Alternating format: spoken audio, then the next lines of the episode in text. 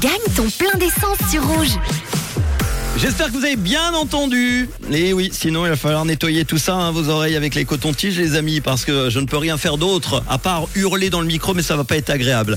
Le 5, le 6 et le 1, 561 sont tombés il y a quelques minutes. Les trois chiffres euh, d'une plaque d'immatriculation, que ce soit en Suisse, en France, ça marche partout. Allez-y, inscrivez-vous.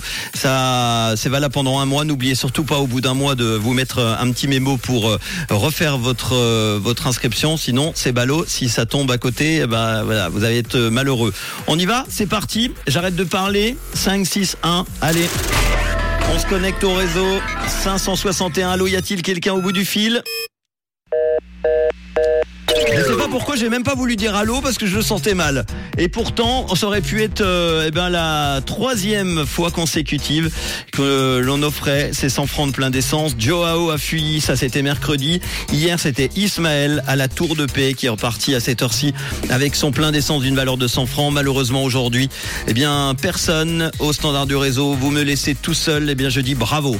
Bravo notamment à Antonia qui habite à Morges, qui était peut-être coincé dans un bouchon et qui malheureusement est en train soit d'écouter sa propre musique ou une autre radio. Et là, je dis bravo doublement. Antonia à Morges, 100 francs de plein d'essence, bah tu passes à côté. Je suis désolé, voilà, fallait pas aller chez les concurrents. Peut-être, hein, je sais pas, je rigole. Hein, elle est en train de, de, faire autre chose. Vendredi, elle prépare le week-end. Elle a bien raison.